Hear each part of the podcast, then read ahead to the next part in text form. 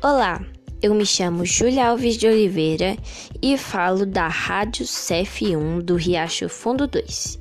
E hoje irei contar para vocês a história da habilidosa amazona Anita Garibaldi, do livro Histórias de Ninar para Garotas Rebeldes. Era uma vez uma habilidosa amazona que amava a liberdade. Seu nome era Anita. Seu país, Brasil, estava passando por um período difícil. Um imperador estava no poder e um grupo de rebeldes farroupilhas começou um levante para depô-lo e substituí-lo por políticos que seriam eleitos pela população.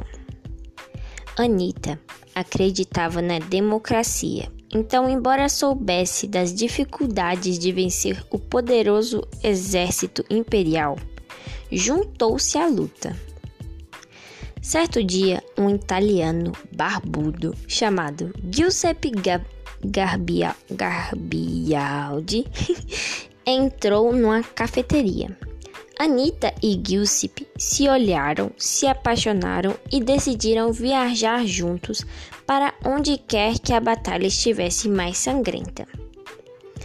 Anita estava grávida de sete meses, quando as coisas ficaram feias para os rebeldes. Giuseppe deu, deu ordens de recuar, mas ela continuou lutando, até mesmo depois de seu cavalo ter sido morto.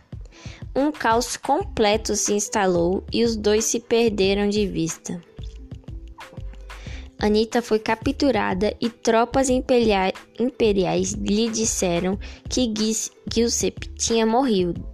morrido.